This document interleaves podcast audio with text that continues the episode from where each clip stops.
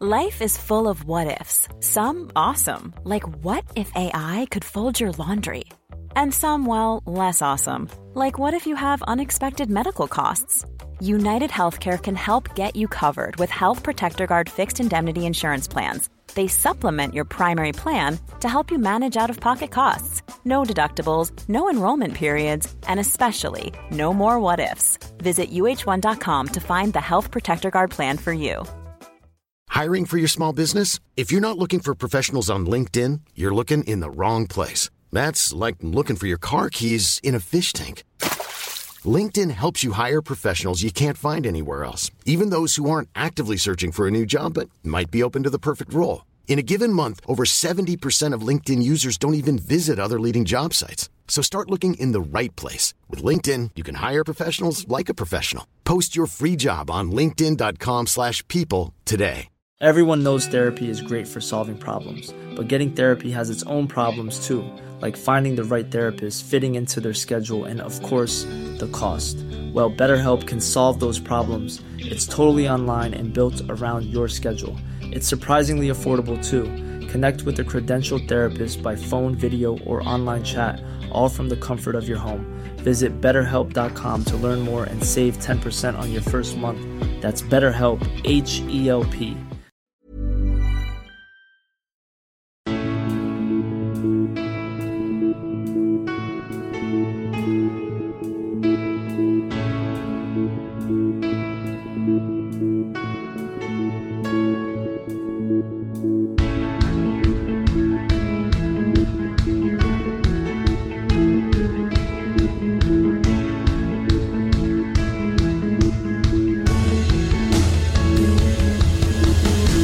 Bienvenidos a Alineación Indebida. Hoy tenemos podcast especial sobre el Mundial de Qatar. Después de las previas deportivas, futbolísticas, de cómo llegan los equipos, de qué podemos esperar que suceda sobre los terrenos de juego, hoy nos adentramos en todo lo demás, en la controversia, en la corrupción, en las violaciones de los derechos humanos. Casi 12 años cociéndose y finalmente ha llegado a nosotros lo que un día fue bautizado como el Mundial de la Vergüenza. Hoy repasamos las razones por las que no ver el Mundial, también por las que quizás todavía merezca la pena, pero no sin antes reflexionar acerca de todos los fracasos morales que envuelven a la cita de 2022. Esto es alineación indebida. Y para hacerlo, Hoy me acompañan tres brillantes mentes, dos de ellas que han tomado la decisión de no ver este Mundial 2022. Y quería poder explorar con ellos este tan importante tema. En primer lugar, tenemos al entrenador del Biggleswade United, Cristian Colas. ¿Cómo estás, Cristian? Hola, Ander, ¿qué tal? ¿Qué tal? ¿Cómo estás? ¿Todo bien? Todo bien. Hace tiempo que no hablamos, ¿eh? Bastante, creo, bastante. En, agosto estábamos hablando sobre carretillas que se lanzaban en, en Aragón o algo así, en un pueblo. Imagínate, y me has traído al programa de la controversia, pero pues nada mejor que, no, eh, como cerdo, en, como cochino en barro. Bien, bien. Sí, sí, bueno, también pues, algunas veces, muy de vez en cuando, tenemos que ponernos también un poquito, poquito serios. Va bien, va bien. Y también está aquí vuestro favorito, Borja García. ¿Cómo estás, Borja? Hola, hola, ¿qué tal, Ander? ¿Qué tal, uh, ¿qué tal todos? Uh, pues nada, bien, bien, bien, bien. Aquí aquí estamos esperando que esperando que empiece este parón de este parón de ligas para poder pues, poder descansar y hacer mis cosas y tal. podrás ver a Derby County que seguirá jugando en tercera división. Sí, sí, efectivamente. Sí, sí, sí, sí, mira. y, al, United en, novena. Al United en novena. Y en la FI Bass o algo así. claro, el fútbol no para, el fútbol no para, amigo. El fútbol no para. Eh, ¿Haaland va, va con vosotros? Esto como igual el, Aston que estaba ahí pujando. ¿Vosotros vais a pujar por Haaland? No, lo estamos haciendo tan bien que no, no me interesa una cesión ah. temporal de un jugadorcillo de medio pelo así. Así que no, no, no vamos, a, no vamos a efectuar nada de momento. Me parece bien, me parece bien. Y finalmente, eh, es uno de vuestros nuevos favoritos. Siempre tiene algo que decir y siempre interesante. Es Jan Seven. ¿Cómo estás, Jan? Muy bien, muchas gracias. Y nada, aquí una noche de otoño de tierra y contento de estar aquí. Fantástico, contentos nosotros de, tenerte hoy en este programa tan, tan señalado. Eh, y bueno, esto es algo que yo llevaba pues pensando hacer desde hace desde hace tiempo, que sobre todo con el hilo que Cristian eh, escribió hace pues, un mes y medio en, Twitter, realmente pensé que podría ser de valor hacer eh, como previa del Mundial, ¿no? Además de pues, todo lo deportivo que nos gusta y que, que siempre hacemos, el poder pues exponer eh, estos puntos de vista, ¿no? Porque al final pues no es un Mundial como, como cualquier otro. Para empezar, estamos aquí en, en otoño, en el profundo otoño, y se va a jugar esta cita por primera vez en estas, en estas fechas. Y, es algo pues, pues, muy interesante y que pues ha, generado pues muchísima polémica y muchísima controversia con toda, con toda la razón eh, del mundo. Hace 12 años, en diciembre de 2010, eh, Qatar fue otorgado el Mundial de 2022 junto a Rusia en 2018. Ah, fueron eh, concedidos los respectivos mundiales de manera simultánea. Y 12 años después, casi 12 años después, aquí, aquí estamos en, en un proceso que no realmente ha, ha mejorado necesariamente con el paso de los años o que desde luego no ha mejorado lo suficiente. ¿no? Qatar les otorgó, perdón, FIFA otorgó el Mundial a Qatar pero eh, no, digamos, iba pues ello con, digamos, condiciones respecto a, a, los derechos de los trabajadores en la construcción de los estadios, por ejemplo, estadios que todos han tenido que ser construidos de cero en los últimos, en los últimos 12 años, puesto que no tenía Qatar en el momento eh, en el que fueron otorgados el Mundial ni un solo mundial, ah, ni un solo estadio, perdón, eh, capacitado para albergar un Mundial. Y, con lo cual, eh, pues esto ha sido una sucesión de, de sucesos, valga la redundancia, en todos estos años de violaciones de derechos humanos, de derechos de trabajadores y que realmente han llegado a un punto para, para mucha gente de gota que colmaba el vaso, ¿no? Cristian, empezando por ti, que, que, fuiste un poco una de las personas en nuestro círculo más, más cercano que eh, abrió la veda, ¿no? En cuanto, bueno, a tomar una postura tan, tan, clara y tan meditada y reflexionada al respecto, ¿no? Eh, por tu parte... Un líder, un líder, dilo, dilo. un, líder, un líder, un líder, como se nota que es entrenador y, o sea, sabe liderar a la gente. Qué va. Qué va. No, eh, lo, has comentado muy bien. Y son 12 años. Realmente al principio sí que fue un poco de shock y luego, em, más que shock, fue el saber el proceso. Pero ha sido un goteo constante. Eh, es decir, conforme pasaba el tiempo, la frecuencia ha sido mayor. Eh, pero lleva pasando desde, pues desde que FIFA decidió que, que Qatar albergase el Mundial.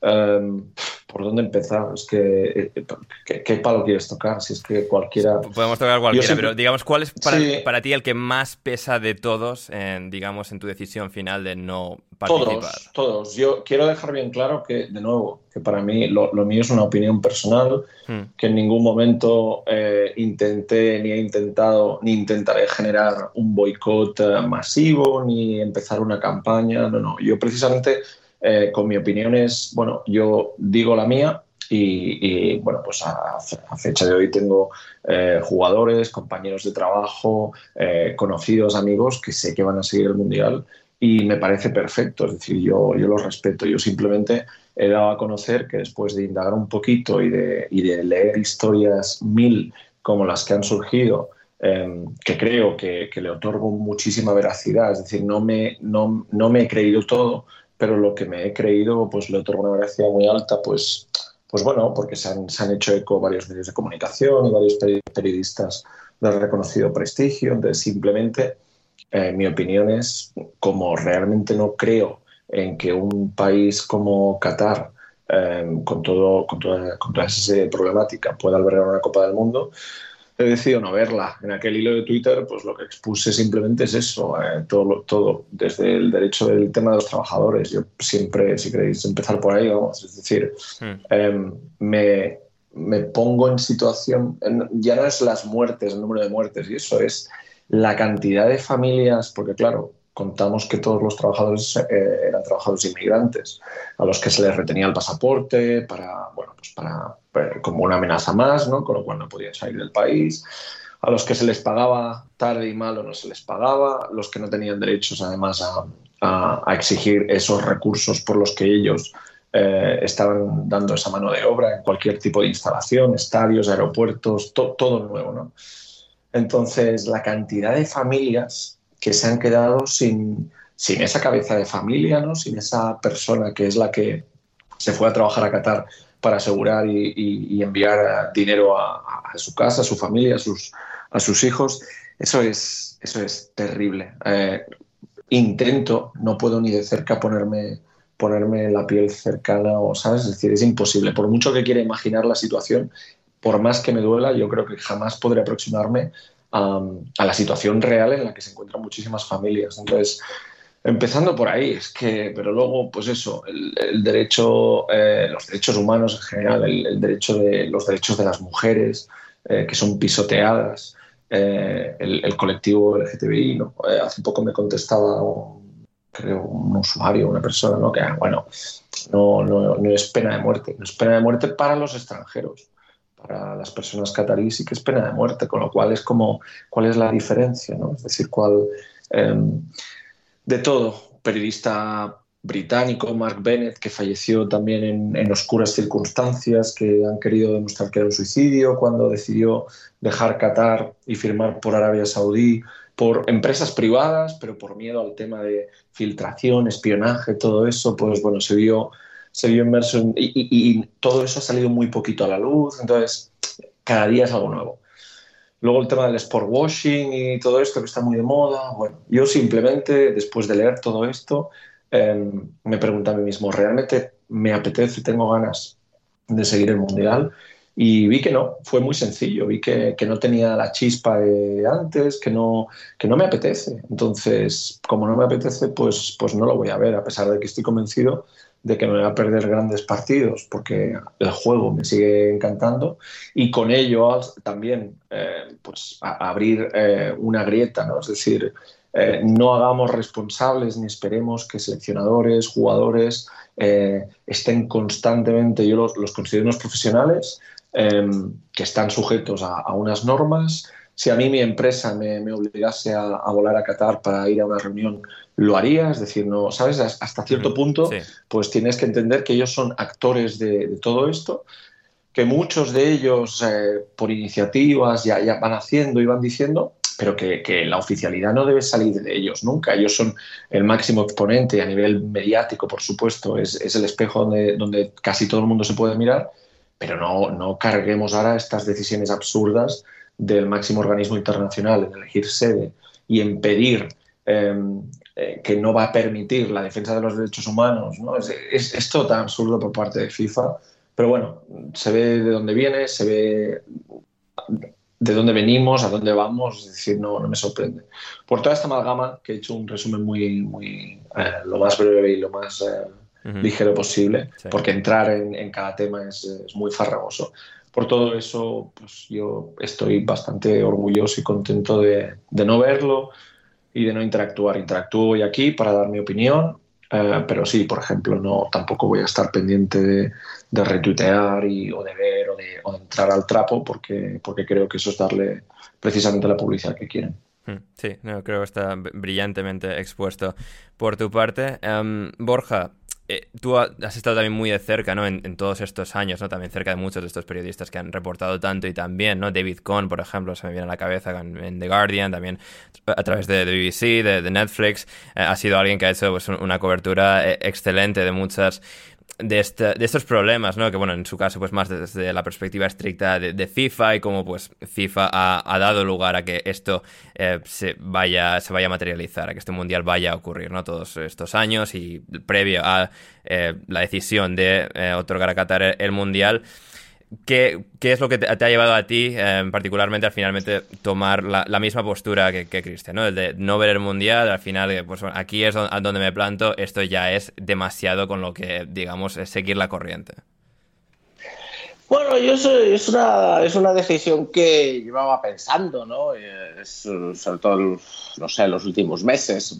Yo suponía que, yo en realidad suponía que al final, como todos, pues que iba a ver al Mundial y que al final, pues todos, todos, todos tragamos o, o bueno, pues eh, también creo que es muy posible, o sea, yo también, también pienso que eh, es muy posible ser crítico y, ver el mundial, ¿eh? O sea, yo, no soy de esos que piensa de que todo es o, negro o blanco, ¿no? Es, muy, muy, muy, es totalmente factible y respetable eh, digamos, hacer las dos cosas. En serio, se puede ser muy crítico, se puede promover críticamente, se puede opinar críticamente sobre la situación, toda la competición y a la vez, eh, a la vez ver o disfrutar o, participar del mundial. ¿no? Yo no llego a tanto, ¿no? Aquello de ese, ese purismo, ¿no? El otro día no diré, no diré el pecador, no diré el pecador, pero yo le comentaba, le, comentaba a alguien lo del mundial y decía, ah, bueno, claro, pero entonces cuando salga el Paris Saint Germain tampoco, también quitarás la tele, ¿no? Digo, bueno, vamos a ver, yo aquí creo que, no, no, no, tampoco estamos hablando de, de purismo 100%, eh, ¿no? Eh, pues creo que mucha gente eh, lo, banaliza de esa manera como defensa, defensa preventiva de, que tú les vayas a mirar mal si lo hacen, ¿no? Que, creo es el típico de fíjate, fíjate que es, que es un sindicalista y tiene un iPhone, ¿no? Pues, pues, pues, el típico. Yo creo que, o sea, que somos, somos gente adulta y compleja y, sabemos diferenciar y, es perfectamente válido, es perfectamente válido ser crítico y, ver el mundial, no, no por ver el mundial no dejas de ser crítico ni, no, eso, lo, primero. Lo segundo, como ha dicho Cristian, yo también digo, es una, a mí, a mí es una decisión eh, totalmente personal. Cada uno que haga lo que quiera, eh, yo no voy a ni tampoco voy a animar a nadie de que haga lo mismo, que cada uno que haga, que haga lo que quiera y que haga como lo que quiere y como, y como, se sienta. Pero yo hubo un momento, pues dos semanas aproximadamente, que me di cuenta un poco como Cristian que, que yo si, si seguía, o sea, si participaba entre comillas, del, de, este, de esta competición, de este mundial, como, como de otros, pues simplemente no me iba a sentir eh, tranquilo conmigo mismo, no me iba a poder mirar al espejo por las, eh, por las mañanas. Eh, sí, es una situación que conozco, que he seguido mucho desde que, se, desde que en 2010 se seleccionó Rusia, que la que olvidamos ya, y, y Qatar, quizás tengo más información que, que otras personas. yo conozco la situación, yo conozco Qatar, yo sé, tengo gente, conozco gente que vive, que trabaja en Qatar. Es verdad que en, Qatar ha habido cambios, ha habido algunos cambios legislativos, se han mejorado los derechos de los trabajadores. Es decir, yo estoy bastante, bastante informado eh, y también, evidentemente, todo, lo, todo el resto, eh, lo que se ha hablado de la, de la corrupción, eh, de las muertes de los trabajadores y, por supuesto, bueno, pues el trato a las mujeres, al colectivo LGTBI y demás. Entonces, es eh, todo, todo, ese, todo ese fondo que lleva consigo la competición, ese fondo que no deja de ser sino un poco el, eh, triunfo del, capitalismo salvaje, del, dinero sobre, sobre, sobre, los valores, el triunfo, el triunfo de una manera de entender el fútbol sobre otra que que yo no comparto, pero que cada vez se está, se está acelerando más y que, bueno, pues lleva mucho tiempo. Yo creo que eso es lo que es Qatar, ¿no? Esa globalización extrema, esa, capitalización extrema del, eh, del deporte profesional, porque, por otro lado, se habla mucho, no, es que claro, es que es, una mirada desde el norte, es verdad que en el que en el que es una mirada desde occidente, en la que un poco paternalista, en la que a lo mejor no hay que, eh, que caer, pero yo quiero, quiero recordar que mucha, que nada de esto se dijo cuando el mundial se organizó en Sudáfrica, por ejemplo. Yo pienso mucho eso, en, la, defensa, que toca tarde de sí misma de no es racismo y tal. Fuimos a Sudáfrica encantados de la vida. Claro, claro, claro. Eso es, yo, yo, es cierto, yo tengo, tengo mm. un muy buen amigo, ex compañero, que ahora trabaja en Qatar, que él es árabe y que considera que es el primer gran evento de verdad que se, que se dispute, disputa en un, en un país árabe y que ese choque cultural es muy importante, pero a la vez para ellos es muy beneficioso y que habla un poco de eso, ¿no? de, de, que más que lo de norte-sur, esto este es más bien lo de el, ser un país árabe lo que, lo que hace, lo que crea esa diferencia. Pues puede ser, puede ser, pero de todas maneras, lo que, a lo que me refiero no es exacto, ¿no?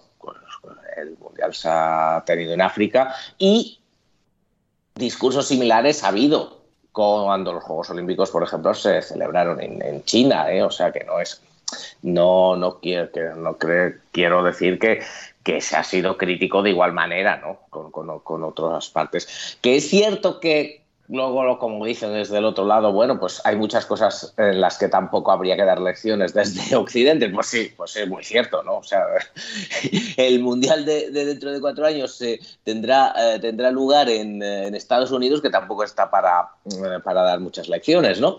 Pero, pero en todo caso, eh, como yo suelo decir, como suelen decir los ingleses, eh, two wrongs don't make one right, ¿no? O sea, mm. que las cosas esté mal en otro sitio no justifica que también esté mal, en este caso en Qatar. Y, y bueno, en definitiva, pues todo eso.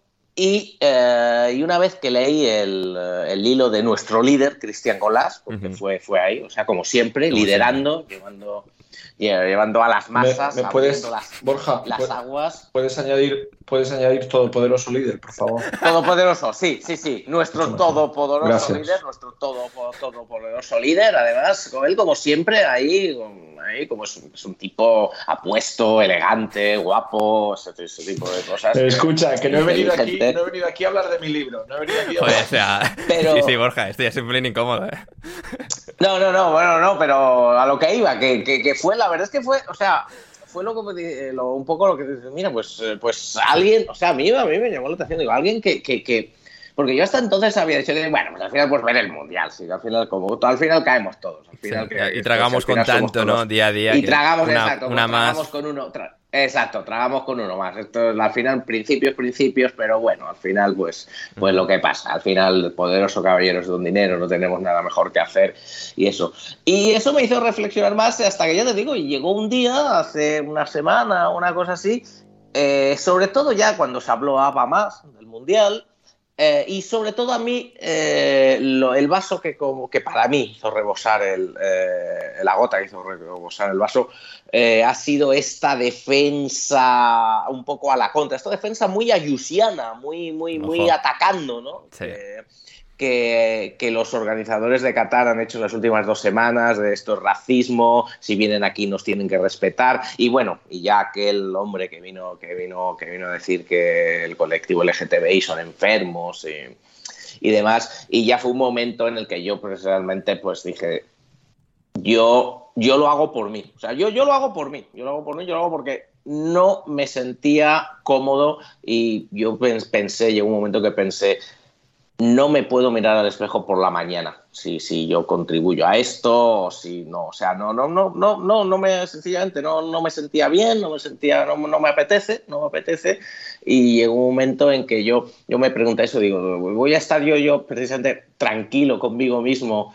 Eh, participando de todo esto, viendo estas declaraciones que se están haciendo últimamente, sabiendo que si yo fuese a Qatar posiblemente pues no, no podría, no podría ah, estar en, en Qatar y, de, y, bueno, y mi respuesta a mí mismo fue efectivamente que no. Pues mm. fue que no. Y, y, entonces, pues es por eso he decidido no, no interactuar, no promocionar, no interactuar con el, eh, con el, con el mundial. Bueno, tampoco me voy a meter, tampoco me voy a meter en una cueva y bueno, pues si alguien tiene puesta la radio o están hablando del mundial, no me voy a tapar los oídos, claro, ¿no? Pero. Sí, sí, no vas a hacer, o sea, atrás Satanás. Pero de manera activa, desde luego, no.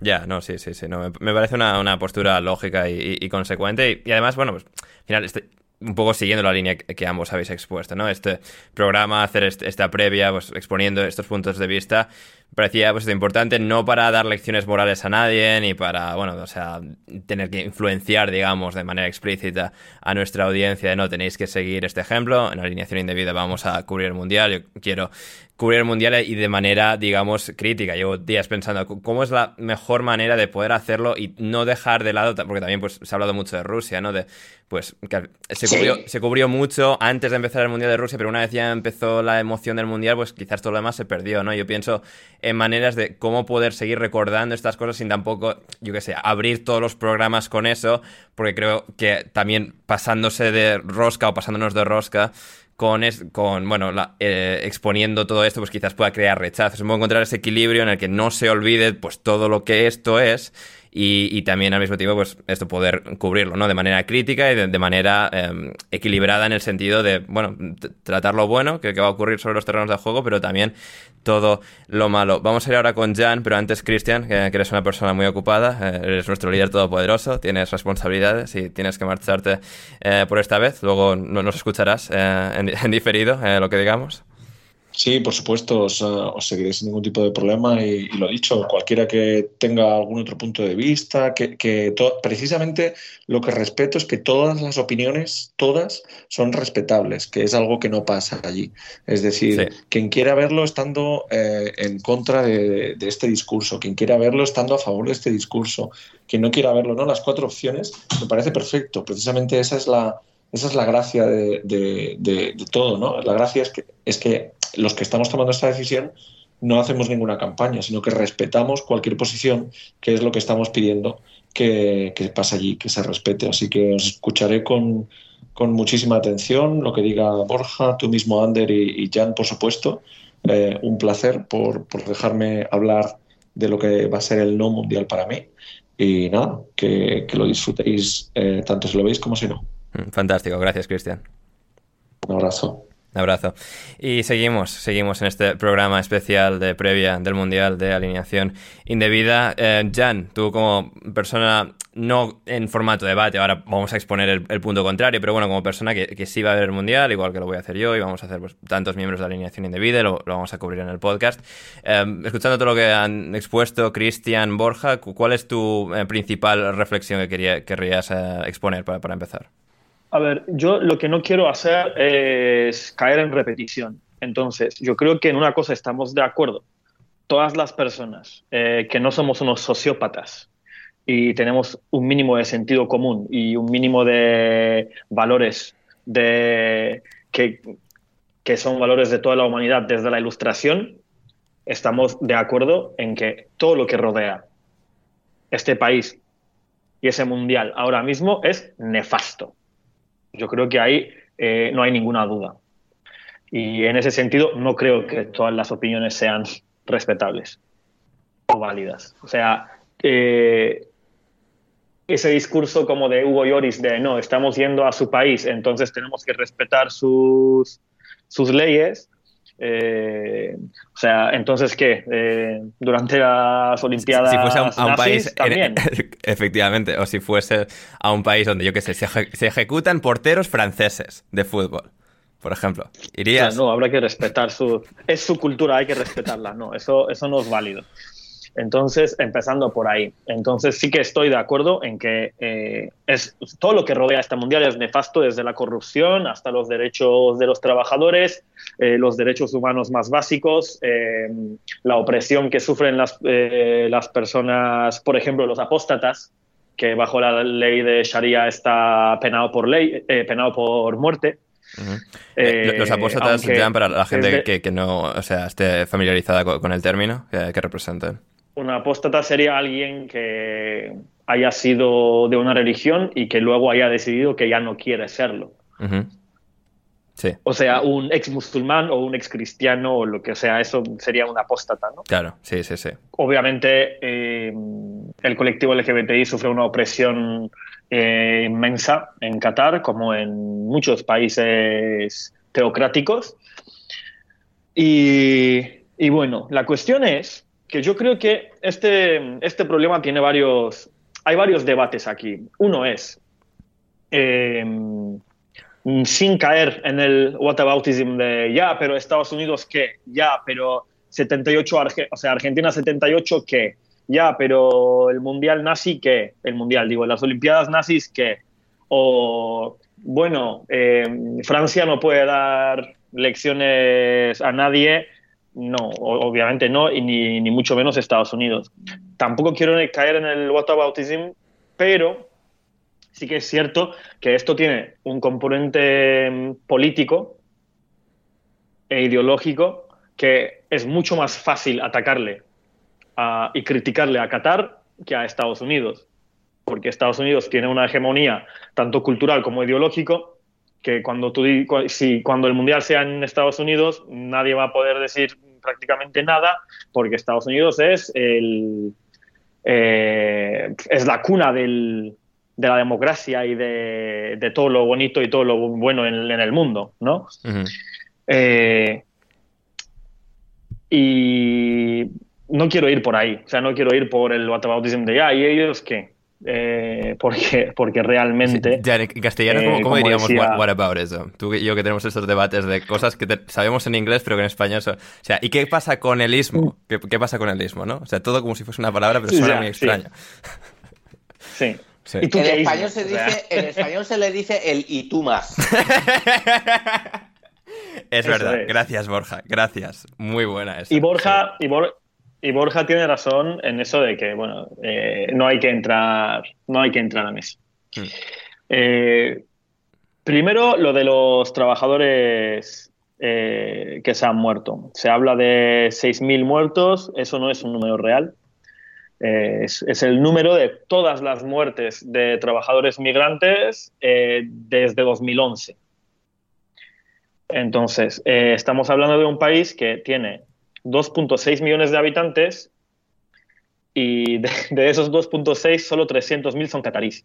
Hmm, sí, de hecho el, 80% de, la población son trabajadores inmigrantes, entre comillas. Eso es. Hmm. Entonces, eh, ¿por qué estoy corrigiendo esto? Estoy corrigiendo esto porque decir que hay 6.000 eh, muertos, al, ser, al no ser un número real, hace daño justamente a lo que queremos decir que ahí se están muriendo trabajadores.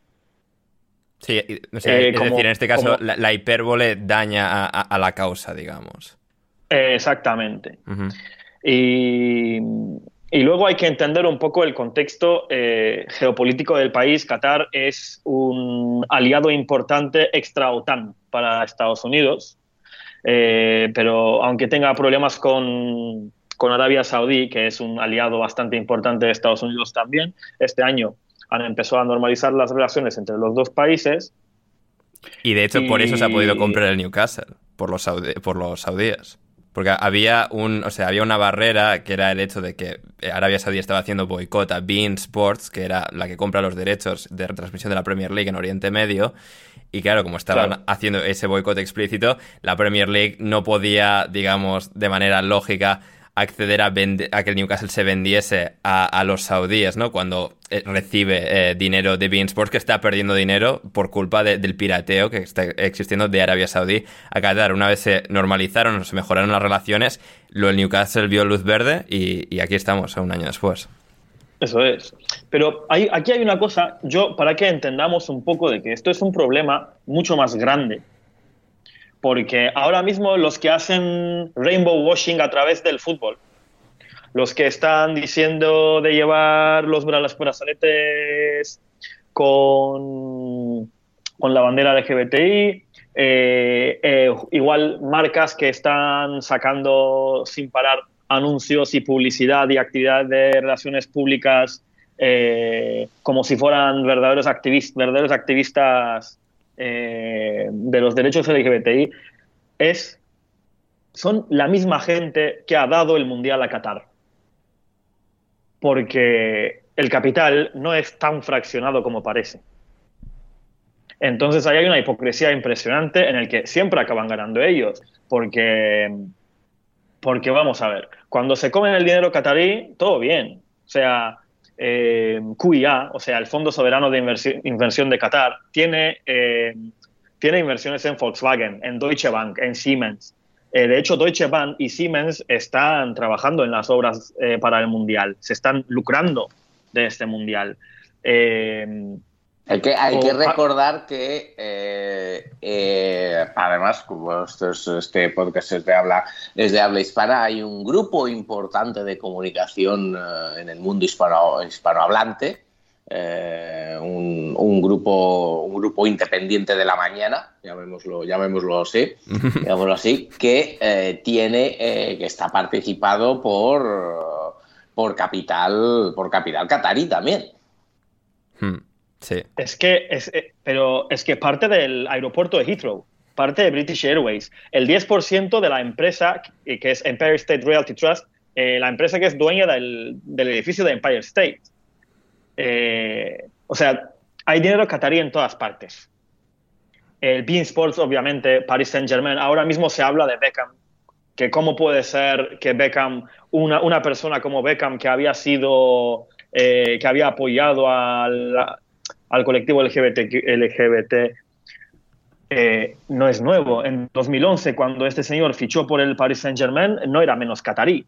Sí, y de hecho con Beckham creo que también, bueno, el hecho de ser una figura tan representativa y que muy eh, curiosamente la coincidencia de que estuvo en su, en su caso eh, fue parte de, la puja de, Inglaterra por el Mundial eh, de 2022. Es decir, en 2010 Inglaterra se queda sin Mundial, entre otros países, eh, en beneficio de Qatar y Beckham estaba ahí en representación de Inglaterra. Sí, pero recordemos, ahí, ahí recordemos que se, se suele... es curioso, esa historia es curiosa porque todo lo que ha llevado al, al, llevó a la elección de Qatar ha sido sobre todo eh, muy, muy, muy, muy, muy estudiado, vamos, estudiado, muy informado e investigado por, uh, por, uh, por, la prensa británica, aunque bueno, ahora de repente surgen, surgen documentales que nos, uh, que nos cuentan la historia de nuevo, eh, pero eh, se suele caer en el error eh, porque Inglaterra solo presentó candidatura para el año 2018, no para el año 2022. Es verdad, esto lo sabía, buena corrección. Fue sí. Rusia, fue Rusia quien le quitó el mundial es verdad, a, es verdad. a, Inglaterra y no fue y no fue Qatar en ese, en ese,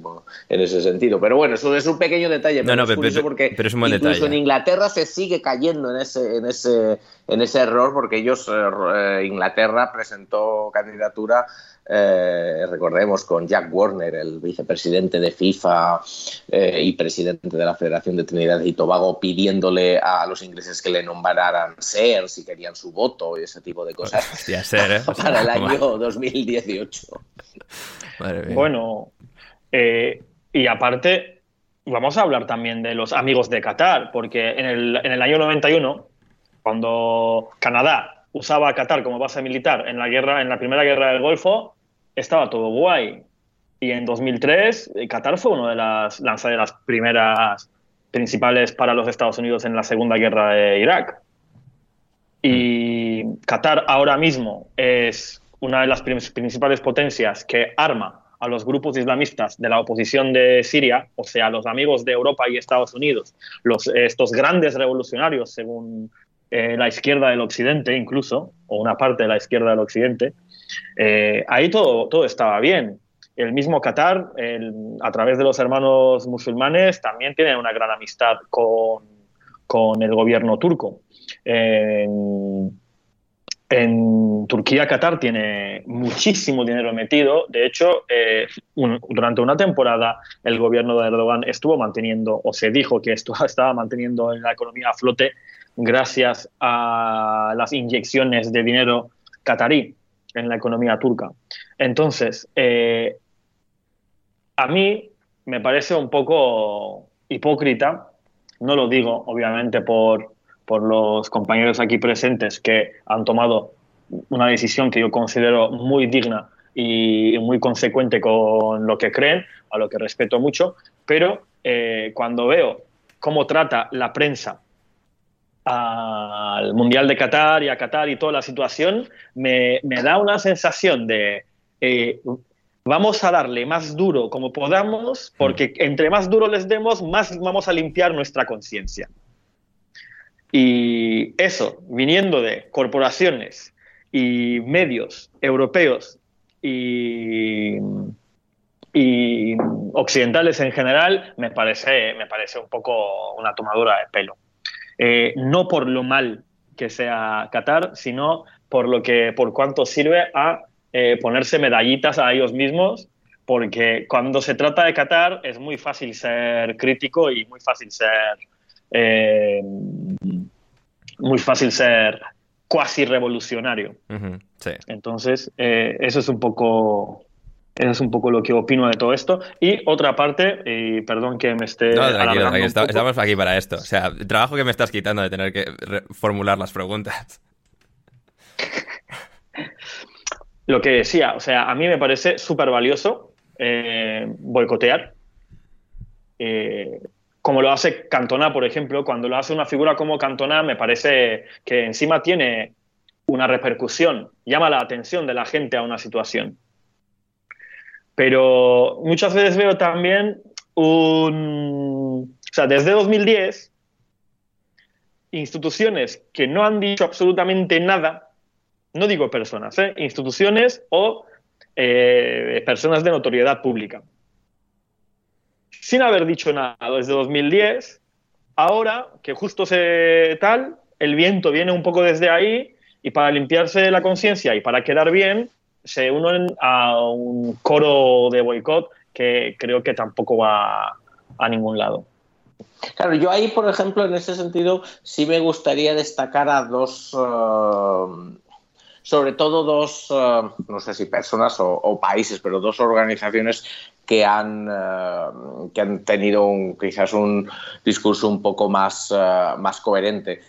por uno uno, que desde el momento en el que se tomaron esas decisiones y luego pues fue muy crítico y, luego cada vez más y sobre todo en los últimos dos años con un cambio de liderazgo en la federación aún más, que es el caso de Noruega y la, y la Federación Noruega que lleva ya que, que desde entonces lleva, lleva, lleva, diciendo que le parecía que le parecía mal. Evidentemente Noruega ni se ha retirado ni ha dejado de participar pero sí que ha, sí que ha tenido un, un discurso yo diría bastante coherente con, con toda la situación y yo creo que lo hemos visto sobre todo en los últimos dos años eh, con la nueva presidenta de la federación tomando la palabra, exponiéndose a ser fuertemente criticada, eh, incluso el eh, Hummel, Hummel, que es quien, quien viste, también haciendo, haciendo pública la condena y, y demás. Eh, y por otro lado, bueno, ahí claro, ahí yo creo que eh, hay que diferenciar a algunos dirigentes, pero a mí también me ha, parecido bastante, bastante interesante ver desde en los últimos años también el discurso de la, de la selección, de los futbolistas de la selección nacional alemana. Eh, empezando por su, por su capitán Neuer, pero, pero algunos otros, que han sido quizás de los pocos que dentro del mundo del fútbol se han atrevido a tener un discurso un poco más, eh, un poco más, eh, por un lado consistente y por otro lado eh, adelantado al que tienen otros, ¿no? Hmm. Sí, eh, totalmente. Luego, eh, en cuanto al discurso, bueno, lo que se habla alrededor del Mundial, no discourse, que se, suele decir en inglés, pero Gianni Infantino en, las últimas semanas, un poco quizás pues lo mismo que, haya, igual te ha llevado a ti, Borja, a, que ya sea la gota que colmaba el vaso y es que esto ya es, o sea, es muy, muy absurdo el nivel a que se llega un poco de desfachatez, ¿no? Y Gianni Infantino un poco metiendo el dedo a la llaga, recalcando, quizás de manera innecesaria, pero eh, de manera innecesaria desde el punto de vista de sus propios intereses, a, la hora, bueno, de, querer eh, avanzar su, su, propia misión, pero em, mandó FIFA, eh, bueno, una carta escrita por él, en, el cual, bueno, se, destacaba como Gianni Infantino que quería hacer énfasis en que Em, la FIFA no, no, o sea, la FIFA, que no se convirtiese, que no se arrastrase al fútbol por, por, los, por, todos por todas las batallas ideológicas. Es como. Eh, sí, sí, que no se usara el fútbol para batallas. Sí, sí, una, que no se usara Pero ¿cuándo no se ha hecho eso? Para bater No, a ver, o sea, lo que yo le diría a Gianni, pues no haber puesto el mundial en Qatar. O sea, no lo pones y no hubieses tenido este no, bueno, no lo tuviste en los mundiales anteriores. Aparte, de eso, aparte de eso es que el, el propio Gianni Infantino, que, que, manda esa carta a todos los equipos, a todas las delegaciones para que participan en el mundial, luego una semana más tarde va a un foro político como es la cumbre del G20. sí. Y ahí estuvo, allí lo tuvimos ayer hablando con Rishi Sunak y con Joe Biden. Y entonces vamos a ver, o sea, ¿política sí o no? ¿En qué quedamos? Política sí, pero ideologías no, Borja. O sea, solo nos interesa, solo nos interesa la, ideología, la ideología suprema, all encompassing, o sea, que todo lo absorbe. Que, o sea, políticos haciendo política no pasa nada, pero vosotros pobres con vuestras ideologías y vuestros principios, cállense un poco. Es que, ¿sabes qué pasa? Eh, eso, eso lo escribió hace bastantes años Antonio Gramsci que decía que las ideologías hegemónicas lo que logran es que ellos ni parezcan ideologías, que parezcan sentido común y el resto es ideológico. Sí, bueno, eso, eso, eso es verdad, ¿eh? eso, eso, es verdad. Eso, es, eso uh, yo me acuerdo mucho, de, acuerdo mucho precisamente de eso que dices de, de, de Gramsci, de Antonio Gramsci, eh, cuando últimamente se, no, se, habla, se, habla, se habla, se dice de mucho, de muchísimas cosas que es, que es, que es, que es ideológico, como, como, si, como, si lo, como si el punto contrario no fuera ideológico, ¿no? claro. Solo este es ideología, pero el mío no, el mío es, es, lo, es lo normal. Claro, entonces, pero Eh, lo de Hummel, por ejemplo, a mí me parece un poco... Yo no me fío y nunca me fiaré de ninguna empresa que existe por su naturaleza, eh, por, eh, o sea, para obtener beneficio económico. No me voy a fiar jamás, a menos y menos en una empresa tan grande, de que haga las cosas por cuestiones éticas. Incluso cuando lo que hacen es una mejora. Porque porque no suele ser así. De hecho, no puede ser así.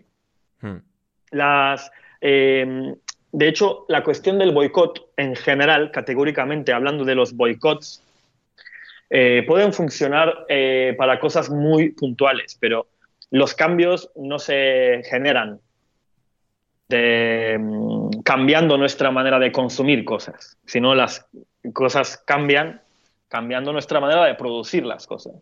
Entonces, el boicot, eh, alguna vez, en algún caso específico, en un momento específico, eh, puede ser útil y puede dar resultados, pero en la inmensa, en la inmensa mayoría de los casos, eh, los hábitos de consumo no cambian la realidad, porque, porque la base, la base de un sistema o la base de un, eh, un fenómeno, suele ser eh, el modo de producción, no el modo de consumo. Hmm. Sí, no, no, me parece muy interesantemente. Em, expuesto y analizado con, mucha incisión. Eh, volviendo brevemente a lo de, lo de Infantino, eh, quería rescatar algo que había escrito recientemente eh, Adam Crafton de The Athletic, que decía lo siguiente. Llegados a este punto, después de lo que, bueno, habíamos, hemos comentado brevemente del comunicado, la de la carta que había escrito Gianni Infantino desde FIFA a las diferentes federaciones, también supongo que Infantino queriendo, pues, desde el punto de vista institucional, de que ninguna institución quiera hacer ninguna tontería, en el sentido de no hagáis nada institucionalmente de gestos que nos vengan mal, porque esto es lo que nos interesa. Y luego pues, se ha filtrado más allá y bueno, pues se ha reportado eh, sobre ello, creo que con mucho acierto. Y como decía Adam Crafton, em, escribía lo siguiente en The Athletic. Llegados a este punto, puede que sea de utilidad recordarle a Infantino cómo funciona el mundo. Cuando él pide, por favor, que el fútbol no sea arrastrado a través de cada batalla ideológica, entre comillas, que la homosexualidad no es una ideología. Es la forma en la que una persona nace, es intrínseco a nosotros, es quienes somos, es quien yo soy. Si aceptamos que la sexualidad de una persona como algo, si aceptamos a la sexualidad de una persona como algo inherente a ella, que se trata de nuestra naturaleza y no de nuestra crianza, digamos, entonces tenemos que reconocer que criticar o criminalizar a una persona por su sexualidad es manifiestamente irracional. Las palabras de Infantino, sin embargo, aparentan argumentar que la inclusión de respetar a la homosexualidad es de un valor equivalente al de la inclusión de la criminalización de la homosexualidad. Em, Borja, no sé, ¿qué, eh, lectura haces de, lo que decía Adam Crafton? Sí, sí, o sea, sí, lo típico, o sea, ni, de izquierdas ni de derechas, ni, ni nazi ni no nazi, ¿no? Que se suele, que se suele decir últimamente, ¿no? Aquí, aquí de, ni unos eh, ni uno ni, ni uno ni otros, ¿no? Sí, creo que eh, Adam con, su, pues con su plataforma en The Athletic es cada vez un periodista más reputado y miembro del colectivo LGTBI. Creo, creo que ha hecho un trabajo muy valioso eh, a lo largo de los últimos meses. Tiene, o sea, poner, ponerle el dedo, el dedo en la llaga, ¿no? O sea, el, el, el considerar el considerar, eh, pues lo que ha dicho también Cristian antes, ¿no? El, considerar costumbres, ¿no? Pues no, es que aquí vamos a un país donde es una costumbre, bueno, pues si, es, eh, si oye, perdona, si en tu país es una costumbre eh, aplicar la Sharia y apedrear a la mujer que se encontrada con, con que, que, tiene relaciones sexuales antes de casarse o cualquier eso, pues, pues bueno, lo siento mucho, lo siento mucho, pero, o sea, ni, ni apedrear ni no apedrear, ¿no? de nuevo, ¿no? Es que pues, el, siguiente, pues lo siguiente es decir que los extremos se tocan. Claro, claro, es que, es que, es, que no, o sea, es que no hay por dónde, no hay por dónde cogerlo. Entonces, no, ahí eh, Adam Crafton yo creo que lo, que ha, que ha puesto el dedo en la llaga y que lo, ha, que lo ha explicado muy, que lo ha explicado muy bien, ¿no? Es que hay, eh, hay yo creo que hay, que hay valores, hay valores como la decencia, bueno, como, como, como respeto, etcétera, que, que no se deben que, no se deben cuestionar y ya más allá de, usos culturales o no. Y como bien dice Adam Crafton también eh, no es cuestión cultural o sea no es, no es eh, los que pertenecemos al colectivo LGTBI no es que no es, o sea es, es cuestión de ser no es cuestión de, percepción, de usos culturales, de, no, es, cuestión de ser y es cuestión de que, te, de que te dejen ser y de que te dejen existir y de que te respeten eh, tal, y, tal y como eres. Entonces, bueno, yo creo que está, yo creo que en ese sentido, pues eh, lo, está, está, eh, está muy claro. Y intentar, intentar hablar de, esos, tener cualquiera de esos debates, pues efectivamente. Y, intentar hacer ver como que esa que hay, que hay, que algo que ver con un debate ideológico, pues eh, me parece pues incluso peor, ¿no? Hmm, sí, eh, completamente. Em, y claro, ¿dónde, ¿dónde, quería yo con esto? Em, claro, luego Gianni Infantino también, por su parte, ha sido una figura muy interesante en, en, todos estos años, porque bueno, cuando se le dio el Mundial a Qatar, él era el señor que abría las bolitas de los sorteos de la UEFA.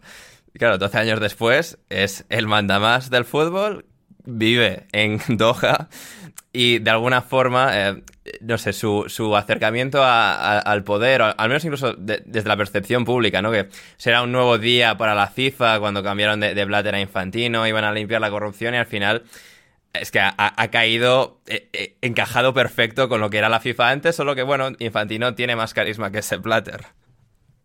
No, la, la FIFA la FIFA yo creo que, ha cambiado en algunas cosas, ha mejorado, sobre todo el funcionamiento interno. Sí, pero me refiero igual más concretamente a la figura de Infantino, ¿no? Que quizás... pero, pero la parte política de Infantino está efectivamente, efectivamente, está repitiendo muchas de las cosas eh, en cuanto a decisiones que toma, cómo usa el poder y también cómo, cómo, bueno, cómo se está compartiendo, cómo se está comportando, ¿no? Cómo está intentando poner a dirigentes de su cuerda, por ejemplo, como lo ha intentado en la presidencia de la conferencia Federación Africana de Fútbol, eh, como lo ha intentado por la puerta de, atrás en la UEFA, pero bueno, como, Infantino es, una serpiente muy política, primero parecía que apoyaba a unos, pero luego acabó apoyando a otros cuando vio que eran los ganadores, ¿no? Pero, pero, sí, sí, en ese sentido al final la verdad es que yo creo que que, que, aunque la organización en sí, yo creo que sí que ha habido reformas, pero desde ese, desde ese punto de, vista al final ha acabado en los mismos, más o menos en los, ha acabado, cayendo más o menos en los mismos errores o, compadreo político. ¿no? No, desde luego no ha hecho un cambio eh, como el que puede haber hecho Sebastián Coe en, eh, World Athletics, en World Athletics, la Federación de Atletismo. Hmm. Sí, no, era, digamos, una crítica a la FIFA de estas que se hacen, pues, por ejemplo, eh, los proponentes de la Superliga, ¿no? De UEFA Mafia y son todos corruptos y tal, sino, es decir, puede haber corrupción, pero también hay muchos matices que, que ayudan, digamos, a valorarlo de, de manera más clara y acertada, ¿no? Que a veces, pues, con términos tan vastos, pues no, no llegamos quizás a, desgranar con total acierto em, la realidad de, una situación y otra. Um, Jan, ¿querías añadir? Sí, ser, al final ser presidente de FIFA es como es un poco como ser el Papa o ser el presidente de Estados Unidos. No te rías, lo digo en serio. me gusta la forma en la que lo has explicado, no, por ello creo que no, te falte razón. Hay un límite a lo bueno que puedes hacerlo. Hmm. Sí. ¿Pueden cambiar cosas, matices? Sí, por supuesto, pero el resultado va a ser muy diferente. Eh, no, porque todo lo que importe, de verdad, al final son engranajes gigantes de, un sistema muy grande. Entonces, no, no, o sea, que cambie su gobernante, digamos, no va a cambiar no va a cambiar excesivamente lo que sucede ahí o cómo afecta lo que sucede ahí al resto del mundo. Hmm. Sí, no, no estoy, de acuerdo. Y, en cuanto a, Qatar y un poco lo que Adam Crafton ahí señalaba del discurso de Infantino, ¿no? Y bueno, lo que estábamos comentando ahí, que, o sea, no estamos ni en contra, a favor, neutrales, bueno, hay ciertos momentos en los que la neutralidad, pues bueno, al final no es neutra como tal. Em, y claro, Jan, eh, en cuanto a la percepción de, Qatar eh, en el exterior, ¿no? Y pues que el Mundial se vaya a jugar ahí, lo que comentábamos al principio, ¿no? Bueno, ¿y qué pasa con con Estados Unidos, con Rusia, con Sudáfrica y Brasil, que seguro se, podía se podían destapar cosas ahí también. Claro, al final, em, pues es las... Porque no es solo costumbres culturales, ¿no? Como decía Borja, claro, puede haber eh, costumbres culturales, gente con su opinión, pero de alguna forma aquí es el poder. Eh, absoluto que tiene, digamos, la, eh, el gobierno catarí, es decir, que son cosas que están escritas eh, en ley, no es que, bueno, hay gente de esta parte del mundo puede tener X o Y opinión, sino es el hecho de, del poder, ¿no? Y de que se ejecute ese poder sobre las leyes marcadas eh, claramente, en este caso, pues en contra de, la gente eh, perteneciente al colectivo LGTBI. Y claro, es eh, en la comparación, el contraste con otros países problemáticos también, es, digamos, la. lo. ¿Cómo, cómo explicar esto? O sea, es, digamos, la, la forma en la que es tan descarada o es como tan eh, parroquial el, nivel al que de alguna forma no les importa perder su imagen por mantener pues, costumbres que en el resto del mundo pues, se han perdido, se ha evolucionado y por mantener estas costumbres de pues no aceptamos a la gente LGTBI aquí, creas esa, esa imagen tan, mala. Si quitas esto y quitas lo de, bueno, o sea, morir en condiciones de calor extremo en las obras del Mundial, realmente pues acabas pues con un mundial como casi cualquier otro, ¿no? Pero el nivel al que tienen esa, esa, no sé si obsesión o simplemente filosofía de vamos a ejecutar todo este tipo de cosas de la manera más torpe o, sea, tan parroquial, eh, digamos, hace yo creo la diferencia entre Estados Unidos o Rusia. En Rusia si pasa algo, lo barren debajo de la forma cuando tú no estás mirando y, avanzamos, ¿no? Pero la forma en la que Qatar es como todo tan obvio, e, evidente y, digamos, eh, insultante. A ver, eh, para empezar, Rusia es un país soberano, democrático, sea, democrático burgués, vaya, eh, y una potencia imperialista como lo puede ser Estados Unidos o Unión Europea. Ni más ni menos legítimo. Sí, no, y es decir, en Estados Unidos eh, puede ocurrir lo mismo, que lo, que puede hacer el gobierno, pero todo se, se, ejecuta de, manera eh, no. de, sí, sí, no, lo digo por tu comparación ahora. Hmm. No lo digo por tu comparación ahora, lo digo porque mucho, en muchos sitios eh, eh, estoy viendo la comparación de Rusia y ahora Qatar. Y Rusia tiene sus problemas, sobre todo en cuestión de mm, no comparable con Qatar, obviamente, con la cuestión LGBTI, etcétera. Pero yo creo que, que Qatar quizás eh, dé la sensación de que esté como mucho más guiado por, un fundamentalismo religioso que, que, en Rusia es lo que puede crear todavía más rechazos de Occidente, me da la sensación. Claro.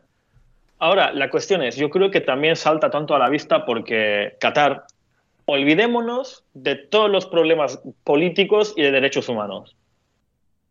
Mm, tampoco Qatar debería ser la sede del Mundial y lo sabe todo el mundo y lo saben los qatarís también. No debería serlo porque uno, hay que hacerlo en el invierno. Dos, no tenía ni un, ni un puto estadio. Tres, es un mini país que no tiene, o sea, no es un país de fútbol, por mucho que hayan tenido ahí a Xavi y, a Guardiola y etcétera. La, cuna del balompié, Jan. Sí, sí. Y es que, no, joder, eh, como ha salido hoy, que parece que han contratado aficionados, que he investigado un poco, que ahora que ha salido que, bueno, un montón de pakistaníes, etcétera, que estaban ahí con camisetas y banderas de otras selecciones y tal, pues no es la primera vez que lo hacen. Eh, de hecho, he encontrado que cuando hicieron el Mundial de Balonmano, que ellos mismos quedaron subcampeones porque todos sus jugadores son nacionalizados, entre ellos uno es español. parece que hay un montón de españoles y brasileños nacionalizados en el balonmano, creo, que era la cosa y muchos de los y, se llevaron para aquel para aquel mundial de balonmano se llevaron, a gente de, Cuenca. de España de España de Cuenca llevaron aficionados de, Cuenca. sí sí sí sí sí sí, la, sí, sí. eran peñistas de la furia concuense o conquense, ¿Cómo, cómo, cómo, se dice de Cuenca? Conquense, conquense, sí, sí. Eh, y gente de Aranda de Duero, o sea, había llamado aficionados españoles. Parece que ahora pues, pues, es muy gracioso, que Aranda de Duero hay en Qatar, ¿eh? haciendo de, actores. y de Cuenca.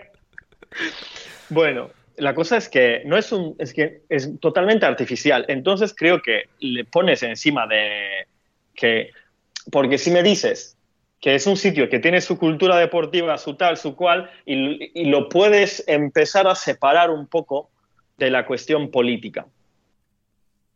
A menos que sea, o sea, en el caso de Qatar, no, porque es muy, es como, es como si hubieran hecho un mundial en Sudáfrica de cuando había apartheid. Claro. O si mañana deciden hacer un mundial en Israel. Eh, es como un poco, dices, eh, a ver. Pero, por ejemplo, en el caso de China, eh, China tiene sus diferencias políticas, etcétera, y sus problemas, y... pero claro, es, es un país que aporta muchísimas cosas al mundo. Todas, casi. Y. o sea, coge cualquier objeto que tengas a mano, Jan, que debajo pone Made in China. sí.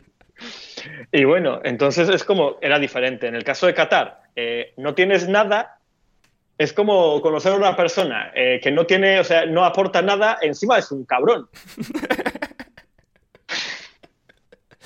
Sí, sí. Y lo que iba a decir, para corregir una cosa que había dicho antes, que el tema de boicot y tal, que no afecta tanto, en realidad, eh, yo creo que sí que tiene un valor que la gente que tiene influencia diga cosas porque también es una manera de romper un poco con la, con la homofobia que, que, hay en el resto del mundo, porque en Qatar está penado por la muerte, sí, pero en el resto del mundo tampoco es que estemos, eh, que, tengamos el tema solucionado. Entonces, eh, creo que es positivo que se hable, que, se hable del tema en general. Sí, sí, sí, estoy, estoy completamente de acuerdo.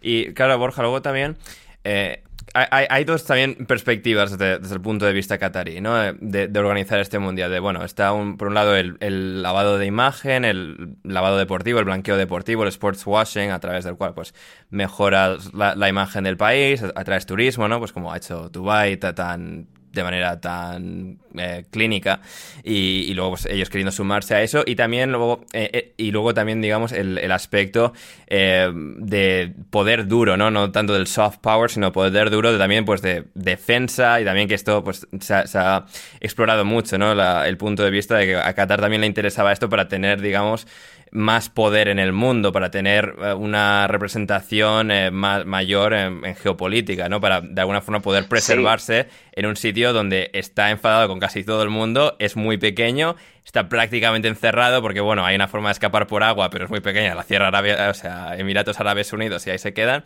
Claro, es decir, por, ese, por ese aspecto sí que ha sido donde más efecto ha tenido Qatar, ¿no? Con, digamos, la, preservación física de, Qatar y, digamos, la, seguridad que ha, podido em, albergar, ha podido construir a su alrededor a, partir de las influencias geopolíticas. Y luego está, em, el, como decía, el, apartado del, blanqueo de imagen que creo que sí que no ha, no ha tenido el efecto deseado, porque aquí estamos y creo que comentando pues, todos los problemas con Qatar y de alguna forma con esta insistencia tan beligerante en las últimas semanas de no critiquéis a Qatar, sois racistas, no ha tenido ese efecto deseado eh, el de imagen, pero quizás sí el, material.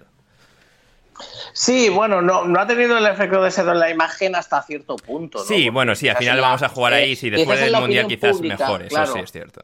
Claro, quiero decirte, a lo, mejor el, eh, a lo mejor en la opinión pública, y no sé, y habría que ver, ¿eh? habría que, como siempre eso ya habría que preguntar y hacer estudios, pero bueno, en la opinión, pero bueno, en la opinión pública sí que sí que parece, ¿no? Que, no ha tenido el efecto, el efecto positivo deseado, desde luego en, en, Europa, por lo menos, o en el hmm, mundo, o en el mundo occidental, pero una vez que ya entras dentro del, un poco más de las élites, pues la inversión, hay la, o sea, los eventos deportivos se llevan organizando, mundiales de atletismo, de balonmano, de ciclismo, eh, bueno, de lo que sea, de, tenis, de, de invierno, no en Qatar, sino en Arabia eh, Saudita. Eso es muy gracioso. Sí, pero falta eh, inversión, inversión, mucha inversión, mucha inversión catarí en otros sitios, que es sobre todo, pero a la vez también mucha inversión extranjera en, en Qatar. entonces, bueno, esos, esos flujos sí que se han consolidado, ¿no? Esas relaciones económicas y geoestratégicas sí que se han consolidado, eso está, eso está claro. Eh, es lo que la gente tiene que, entender es que todo esto no es, eh, no es flor de un día ni, ni ha pasado porque sí. ¿eh? Yo creo que eso es importante. Cualquiera mm. que lea y que estudie un poco lo verá. Eso ha sido una estrategia muy meditada y muy bien estructurada por parte de las autoridades cataríes que han que eh, por, un, por, un, lado tenía esa pata económica, luego se dieron cuenta que el deporte eh, también era parte de esa parte económica, barra primero diplomática, luego también económica, y todo ello, como bien decías, al final eh, unido a esa, mm, a esa seguridad, porque quieras que no, como bien decías, Qatar está un poco aislado dentro del, dentro del mundo del Golfo Pérsico, porque está peleado, entre comillas, con, con Arabia Saudí, y entonces, bueno, pues eh, ni Kuwait, ni Emiratos Árabes, bueno, ni, con ninguno de ellos eh, se lleva bien, ha habido, ha habido problemas, problemas muy, muy, muy serios no, no, exacto. En Egipto ha habido problemas muy serios. Eh, se ha llegado a pensar a veces que podía haber conflictos militares y la única manera de Qatar de asegurarse una protección es, eh, bueno, pues tener también como amigos a los mismos amigos que tienen sus enemigos, ¿no? Básicamente. Sí. Eh, bueno, eso es un poco raro porque Qatar tiene amigos un poco de todo. O sea, tiene los que dicen que hay que tener amigos hasta en el infierno, pues este es amigo de Estados Unidos, pero también de Irán. Y también de eh, China, ¿no? Sí, sí. Creo. Sí, sí, sí. Mm. Claro, pero también, o sea, por ejemplo, se juntó a las fuerzas eh, armadas de, mm, de, Arabia Saudí para bombardear a Yemen. Cuando hubo, hubo el levantamiento hutí de los chiíes en Yemen, a los que Irán, por ejemplo, los apoyaba. O sea, es, es, es, es, muy raro todo. O sea, es un mierdero político, geopolítico bastante complejo. Me gusta la expresión mierdero, ¿eh? Jan, me, me, gusta mucho. Sí, eso está bien, ¿eh? Sí, sí. Es que soy de Medio Oriente, entonces como estoy muy acostumbrado a usar esa palabra para describir una cantidad bastante amplia de, de países y situaciones. Sí, sí, sí. Y precisamente, eh, Jan, tú como eh, persona de, de, origen turco, eh, y bueno, o sea, eh, formado en, en Turquía, ¿cuál es, no sé, o sea, la perspectiva quizás, no sé, dónde, por ejemplo, Turquía, o por lo que es el mundo árabe, Turquía, dónde reside la opinión pública, o bueno, posición política, ya un poco lo hemos tocado al principio, ¿no? Que al final, pues, tiene buena relación con Qatar, y Qatar invirtió en la economía turca, desde el punto de vista de Turquía, eh, no, o sea, así como quizás en otras partes del mundo árabe se pueda ver este mundial, como Borja me mencionaba brevemente al principio, como el gran evento, por fin, que va, a tener es la fortuna de tener desde su perspectiva eh, todo el, digamos, eh, Oriente Medio. Desde Turquía, se, se, ¿hay alguna perspectiva general en cuanto al mundial en ese sentido? Sí, de hecho, eh, hoy, que, hoy que íbamos a hacer el programa, estuve mirando un rato a, a ver qué habían dicho algunos periodistas turcos que, deportivos, que su opinión me, parece, me suele parecer interesante. Y, a ver, para empezar, tengo que matizar una cosa, que en Turquía, eh, a pesar de ser un país en el Medio Oriente, y para mí es un país de Medio Oriente también, hay mucha gente que, le gustaría pensar que es un país europeo. Sí, es decir, hay, una, cosa más dividida, ¿no? No es un país tan, digamos... Sí, entonces, entonces, sobre todo, hay bastante xenofobia y racismo hacia el mundo árabe. Eh, entonces, eh, no ven como algo propio a Qatar, no, ven, no se ven, el turco promedio no ve a su país en la misma categoría que Qatar. Entonces, eh, en ese sentido, no podré decir mucho. Lo que sí puedo decir, por ejemplo, que sí que estoy viendo una tendencia general de decir, eh, sí, Qatar es una mierda, uno, pero os habéis metido en ese lío vosotros mismos. Y también eh, llamando, mucha gente está llamando la atención a la hipocresía de, sí, Qatar mal, pero quién coño es Francia para, para, dar lecciones, o quién coño es Alemania para dar lecciones. Sobre todo, o quién Francia es precisamente cuando trazas eh, cómo llegó Qatar a tener la influencia suficiente para... Hombre, eh, un, señor húngaro llamado Sarkozy, ¿no? sí, o sea, es que, sí que, o sea, hay una traza muy específica que te lleva hasta Platini y, Sarkozy, sí. Claro, entonces, eh, entonces estoy viendo mucho esa, esa parte. Eh, porque, joder, eh, te pones a ver, durante 20 minutos lees sobre lo que ha pasado en Mali en los últimos 20 años, no, no digo en la historia acetal, pero ves la historia actual de Francia y, dices, a ver, eh, ¿quiénes son ustedes para dar lecciones a nadie? Y lo mismo con Estados Unidos, lo mismo con tal. Pero bueno, para no entrar en, este, en ese debate ahora, también me ha parecido muy interesante, mira, Mehmet Demirkol, que es un periodista deportivo, en Sócrates dijo que, que podrían haberlo dado para algún país musulmán, por ejemplo, para Marruecos. Hmm. Porque Marruecos lo pide cada dos por tres. Sí, eso es cierto. Marruecos lo pide siempre. A mí, por ejemplo, tampoco me hubiera gustado Marruecos por una cuestión de Sáhara y, tal, pero sí que es verdad que podrían haber organizado un mundial mucho mejor. Por, por, lo menos podría haber sido un mundial. Porque esto no es un mundial, no es nada. O sea, no sé, al final eh, también mucha gente, estoy viendo a mucha gente, aparte de, o sea, sí se quejan mucho por la situación. O sea, hay tres cosas principales. Se quejan por la situación también, llaman la atención a la hipocresía europea y occidental. Y tres, eh, hay como una preocupación de va a hacer un mundial de mierda porque no va a haber ningún ambiente, no va a haber, o sea, no va a haber nada. Yo yo personalmente estuve en Va a ser un mundial con Manu Sánchez y otros periodistas en la grada y ya está. Eh, bueno, en la grada, en la grada o depende, porque si siguen los consejos de Maruja Torres, puede que estén en los palcos haciendo otras cosas.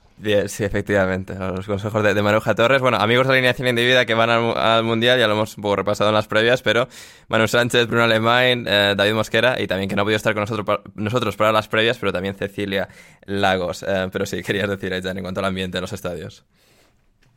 Eh, yo, había estado, yo estuve en Brasil durante el Mundial de Brasil. Y, joder, lo bonito era, pues, qué sé yo, o sea, te ponías a jugar al fútbol con, con ingleses, holandeses, que si, o sea, había Wenger en la playa estuvo, jugando a, estuvo jugando a fútbol también ahí. O sea, una, una, imagen muy famosa de Wenger tirado en la arena en una playa en Brasil eh, cuando el Mundial. Sí, así se me perdieron las llaves jugando al fútbol. Pero pero también yo estuve ahí y está, estuvimos cubriendo las protestas que había, que se titulaba, el eslogan era No va a haber copa, que era como no, va a haber copa, y, y había...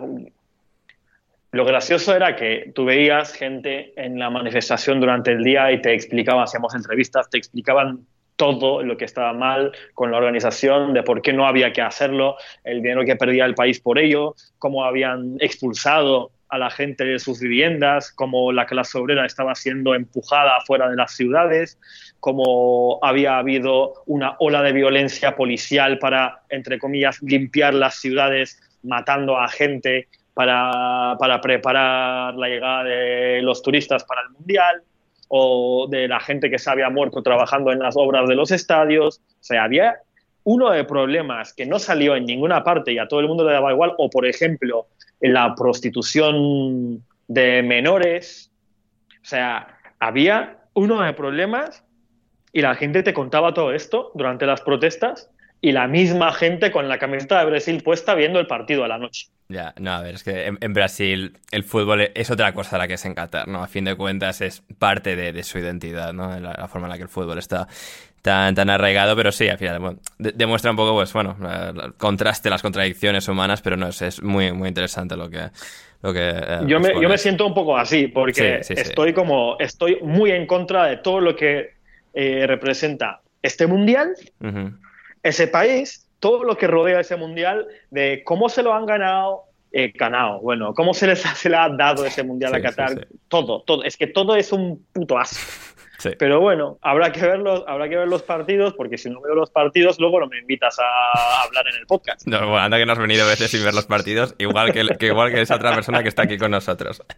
Bueno, yo, yo, o sea, yo te digo, Jan, que, que puedes no. De hecho, yo estoy, estoy por ver. Bueno, no es que ya he dicho que no voy a participar en el podcast, no, me, no voy a, no quiero interactuar con cosas que tengan que ver con el mundial pero estoy por venir al, al uh, estoy por venir al podcast uh, sin ver los partidos. Sería, una, sería la primera vez que, lo, que yo lo haría, la verdad. Nunca lo hago. Pero, pero oye, yo, yo, te, yo te invito a que lo hagas, ¿eh? Sí, sí, que si no viene Borja, por lo menos tú en representación de, del concepto, venir sin ver los partidos, lo hagas. Pero, pero sí, ¿no? Y eh, lo que comentaba el periodista también, Philippe Auclair y otros muchos que han hecho un trabajo eh, excelente alrededor de esto. Eh, Jan es el, bueno, al final, pues esto, vamos a cubrir una alineación indebida, periodistas que, que se dedican a ello, que van a estar ahí, de alguna forma y también desde lejos cubrirlo, pero de alguna forma siendo críticos al mismo tiempo, ¿no? No, esto, qué, qué guay todo, ah, mira, pues Qatar no es tan malo después de todo. A ver, es que no es que era, es lo que es. Y sí, o sea, se pueden enmascarar ciertas, ciertos aspectos, pero sigue, los problemas sí, siguen existiendo. Y claro, creo que es importante, ¿no? Y como tú también un poco mencionabas al principio, el, estar eh, aquí, el, cubrirlo y, y, de alguna forma, pues esto, seguir señalando todas estas cosas, ¿no? Seguir arrojando luz sobre todos estos temas para que no, digamos, eh, aunque, aunque suene un poco infantil ponerlo así, pero se salgan con la suya, ¿no? Puedan tener el mundial de manera completamente plácida, sino el, seguir, eh, bueno, pues eh, denunciando este, este, tipo de cosas y explicándolo y, demostrándolo. Hombre, es que aparte no es lo mismo, no es lo mismo un periodista que se va a Qatar a cubrir el mundial que lo hace por su trabajo porque vive de ello, que lo que hace el sinvergüenza de David Beckham. efectivamente. O sea, efectivamente. Eh, pero también quiero decir, tampoco es lo mismo lo que hace un periodista. el rol de Beckham es embajador de Qatar. exactamente. Pero luego también he de decir una cosa. Eh, selecciones que critican mucho, critican mucho, pues que no vayan.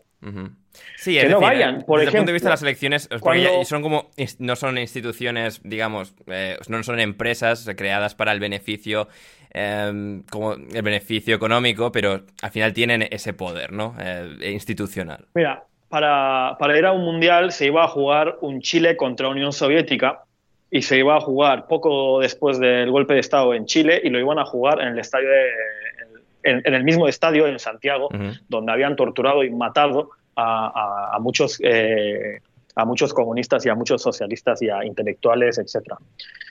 Y sindicalistas y más.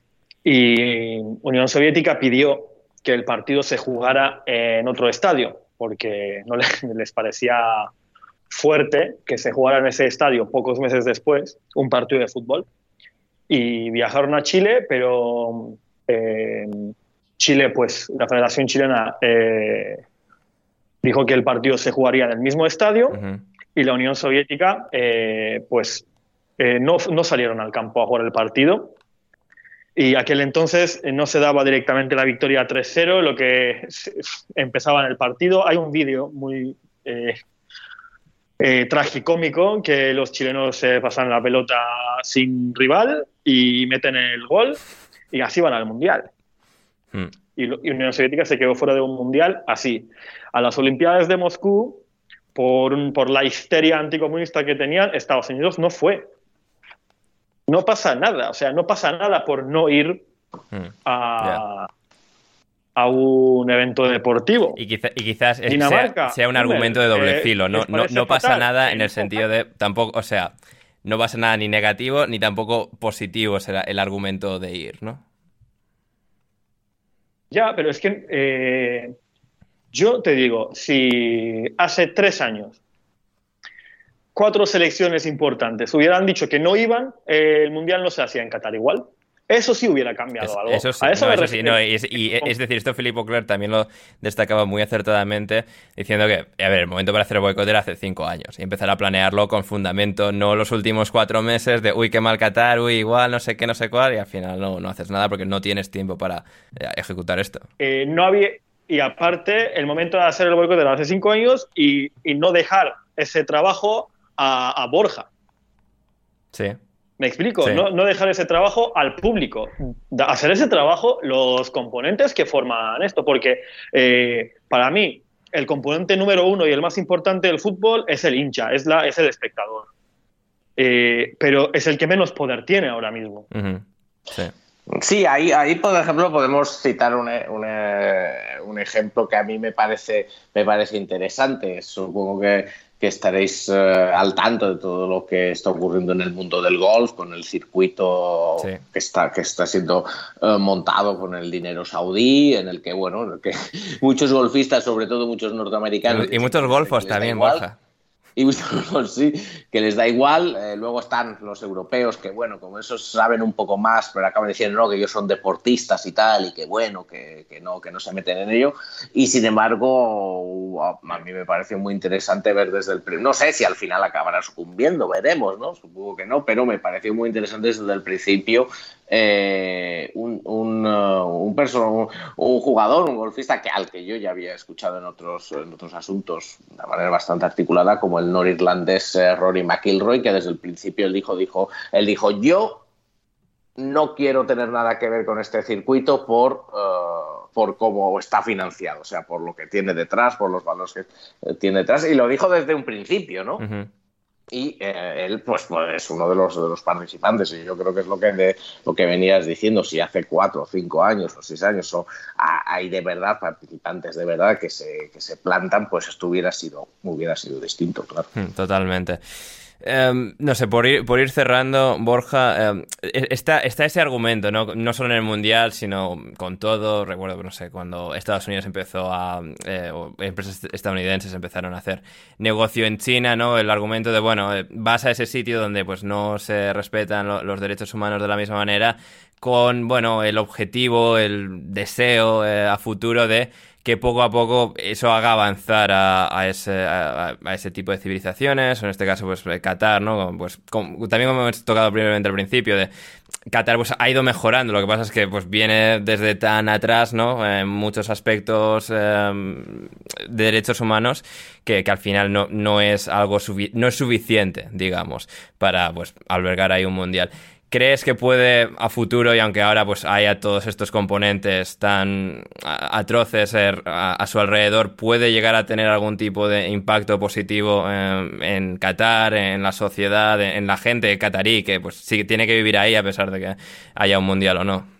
Hombre, impacto positivo hasta cierto punto y pequeño yo creo que sí lo ha tenido. O sea, eso, eh, y, como te decía, yo, esto lo, o sea, yo he leído, conozco a gente, conozco el caso, sé que ha habido, sé que ha habido cambios, sé que ha habido algunos cambios ligeros, pequeños, positivos, eh, es decir, sí que para tener que, en el caso sobre todo del Mundial, para poder albergar el Mundial, Qatar ha tenido que hacer algunos cambios. Desde luego, eh, muchos cosméticos y, mínimos, pero algunos cambios positivos sí que ha tenido, sí que ha tenido que hacer hemos visto y estamos viendo, además ahora cuando más, cuando más se está empujando y cuando más se está cuestionando, cómo eh, la reacción es completamente la opuesta. ¿no? Cuando más se intenta, eh, pues se habla de, cambios más profundos, pues la reacción es bastante visceral y bastante a la contra y bastante atacando, ¿no? Sí, sí, sí. Bueno, pues cambios,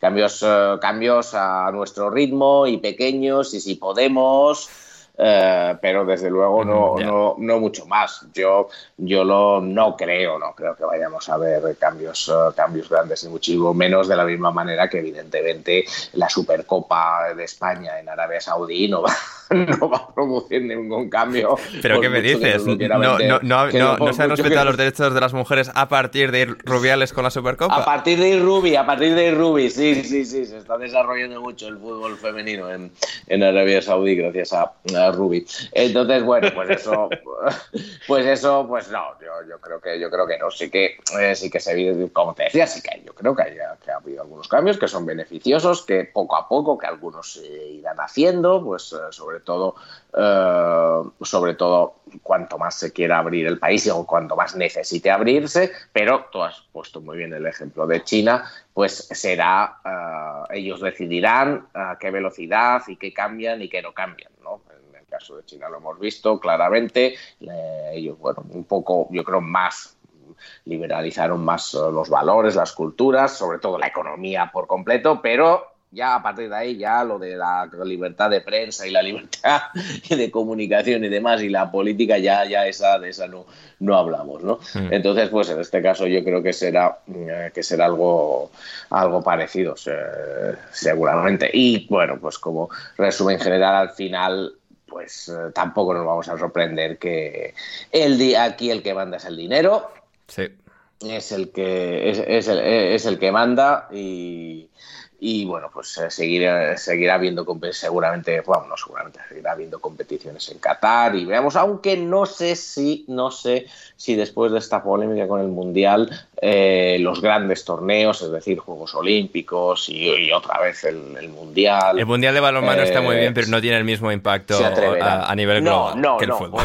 exacto, exacto. Entonces, bueno, eh, yo no sé si el Está clarísimo que hay otro, que hay otro país, además en la misma región, que, quiere uno de los dos, eh, eh, uno de los dos, que es el que es Arabia Saudí. Sí, 2030, ¿no? Y se ha hablado como toda esta polémica quizás les deje a ellos al final por no tener que repetir la experiencia tan rápido de que se lleven ellos al mundial. Entonces, entonces eso, eh, eso o los Juegos Olímpicos, no sé cuáles por cuáles apostarán, pero que Juegos Olímpicos de verano en invierno, Borja, ojo, eh. Eh, podría ser, sí, sí, sí, podría ser, podría ser, podría ser, Lo que pasa es que eso ya sería un poco menos, eh, dentro de lo que cabe sería un poco menos raro, porque yo creo que en los Juegos Olímpicos ya se ha visto más, porque bueno, ha habido varias ediciones en, eh, sobre todo en Australia, que al final los Juegos Olímpicos han tenido, han sido normalmente en septiembre, finales de septiembre o por ahí, ¿no? Con lo cual, con lo cual es un poco menos raro, pero, pero sí estaría. Desde que han quitado. Sí, Borja, decías, decías. No, que digo que estaría bien esos Juegos Olímpicos de verano en diciembre también. Sí, exacto, exacto. Jan. Hombre, ya que quitan, ya que quitan boxeo y alterofilia de las Olimpiadas, ya yo me espero cualquier cosa. Efectivamente. Para poner ahí. Y ponen, y ponen breakdance, ¿eh? Y ponen breakdance, ¿eh? Ya ves. No, ponen escala, surf. Eh, eh, también, ¿qué, también, ¿qué también. Son, ¿qué, son de, ¿Qué son de Donosti? o sea, ¿Qué es eso? Eh, Jan, eh, gran amigo de, los surferos, de, los surfistas.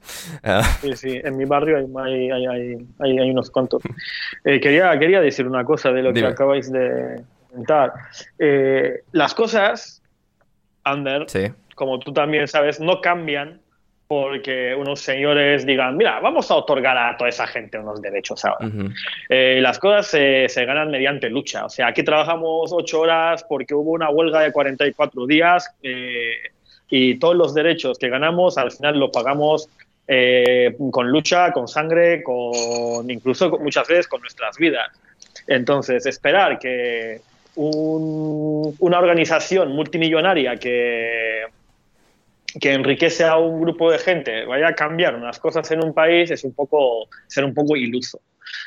Sí, ahí, ahí, estoy, ahí estoy con Jan. ¿eh? Yo, yo muchas veces, yo muchas veces, yo muchas veces digo que, eh, que, pocas cabezas, que, pocas cabezas ruedan en el siglo XXI en, en comparación con 1789. ¿eh? O sea, de verdad. Correcto, más, correcto. Más cabezas, más cabezas tendrían, tendrían que rodar en el mundo hoy en día. Pero bueno, la gente se dedica a ver, a ver memes de gatitos en Instagram en vez de, Yo estoy... en vez de salir a guillotinar a familias, a familias reales. Yo estoy de acuerdo con eso eh, de manera no irónica, en absoluto. Y, no, ya, ya, ya, ya, ya, ya, nos hacemos la idea. bueno, de aquí, de aquí a la Audiencia Nacional a declarar todo. Pero, pero bueno, al final, eh, pues eso, si queremos que cambien las cosas, a luchar por ello. Mm, así es, así es. Y bueno, con nuestro granito de arena minúsculo, es solo un granito de arena, eh, a ver qué, podemos hacer durante el Mundial en alineación indebida. ¿Algo más que nos hayamos dejado por el camino que queráis mencionar antes de irnos? No, que, un saludo a, Manu, ¿eh? Que, se lo pase, que se lo pase bien, que tenga, que tenga cuidado con, con dónde bebe y qué hace en los palcos, por favor. Efectivamente, efectivamente. Jan, ¿algo más que añadir? Nada más que añadir. Pues mira, por una vez, como que hemos tenido un programa serio, entonces como que yo, mis cosas que añadir al final suelen ser un poco en un tono no tan serio, entonces ahora estoy como un poco eh, sin palabras. He dicho todo lo que quería decir con ese último de que si queremos que cambien las cosas, pues luchemos por ellas. Exacto, me parece. Ah, bueno, así que, que, a tope con el, Luis, con el Luis Enrique Streamer, ¿eh? Uf. Pues no, no, no, me hagáis hablar de eso ahora, por favor, que ya, ya, ya, ya llegamos a una hora y media, no, no quiero, no quiero alargar el programa 20 minutos más. Sí, sí, sí. Eh, nos ha quedado creo que muy bien, así que vamos a despedir por hoy. Nos quedará una pequeña previa más, eh, un poco en este estilo, tocando algunos temas más en cuanto al Mundial mañana, pero sí, esta ha sido nuestra previa, nuestro programa de, bueno, razones por las que no ver el Mundial, al menos todas examinadas y ya cada uno puede tomar libremente su propia decisión. Gracias, Jan, por estar con nosotros. Gracias a ti y gracias a, mm, gracias a todos y gracias a los oyentes también. Gracias, Borja. Nada, gracias a ti, gracias a, todos los oyentes y nada, que, que lo paséis, eh, que lo paséis bien durante, durante el Mundial. Nosotros os, os esperamos, eh, os esperamos el 27 de, de diciembre en Old Trafford. Bueno, o, en, eh, pero en la Copa de la Liga el Forest la juega el día después eh, del Mundial, sí, ¿eh? Sí, sí. Igual volvemos ahí. Sí, sí, eso sí. Esperamos, bueno, eso también, también. Esperamos, esperamos en ese caso en Ewood Park, que tampoco está muy lejos de bueno, Old te lo digo. y, y acuérdense, acuérdense de una cosa. Esto es Medio Oriente. En Medio Oriente, en Medio Oriente normalmente ganan los ingleses. Ahí lo dejo. Ojo, ojo, ojo las palabras de Jan. Y con eso cerramos por hoy. Muchísimas gracias a todos los que nos habéis escuchado por estar al otro lado. Suscribíos a Alineación Indebida si no lo habéis hecho ya. No os perderéis ni este ni los siguientes programas que, publicaremos aquí en Alineación Indebida durante todo el Mundial para cubrirlo eh, con todo, con, el fútbol y lo que no es el fútbol, lo positivo y lo negativo. Aquí estaremos para contarlo. Nos reencontraremos con Borja después y con Jan durante el Mundial. Así que yo soy Ander Iturralde. Muchísimas gracias una última vez por estar al otro lado por escucharnos y hasta que nos volvamos a reencontrar, pasadlo bien.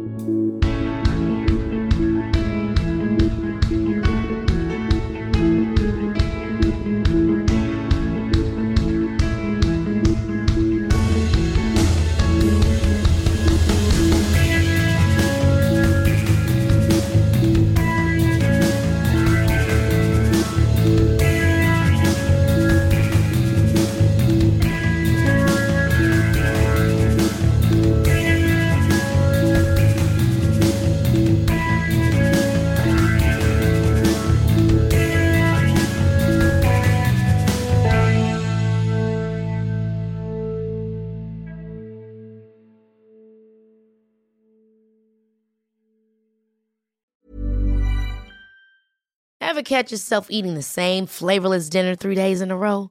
Dreaming of something better? Well, HelloFresh is your guilt free dream come true, baby. It's me, Gigi Palmer. Let's wake up those taste buds with hot, juicy pecan crusted chicken or garlic butter shrimp scampi. Mm. Hello Fresh. Stop dreaming of all the delicious possibilities and dig in at HelloFresh.com. Let's get this dinner party started. Planning for your next trip? Elevate your travel style with Quince. Quince has all the jet setting essentials you'll want for your next getaway, like European linen, premium luggage options, buttery soft Italian leather bags, and so much more. And is all priced at 50 to 80% less than similar brands.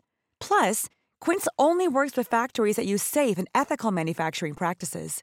Pack your bags with high-quality essentials you'll be wearing for vacations to come with Quince. Go to quince.com/pack for free shipping and 365-day returns. Mom deserves the best, and there's no better place to shop for Mother's Day than Whole Foods Market. They're your destination for unbeatable savings, from premium gifts to show-stopping flowers and irresistible desserts. Start by saving 33% with Prime on all body care and candles. Then get a 15-stem bunch of tulips for just $9.99 each with Prime. Round out Mom's menu with festive rosé, irresistible berry chantilly cake, and more special treats. Come celebrate Mother's Day at Whole Foods Market.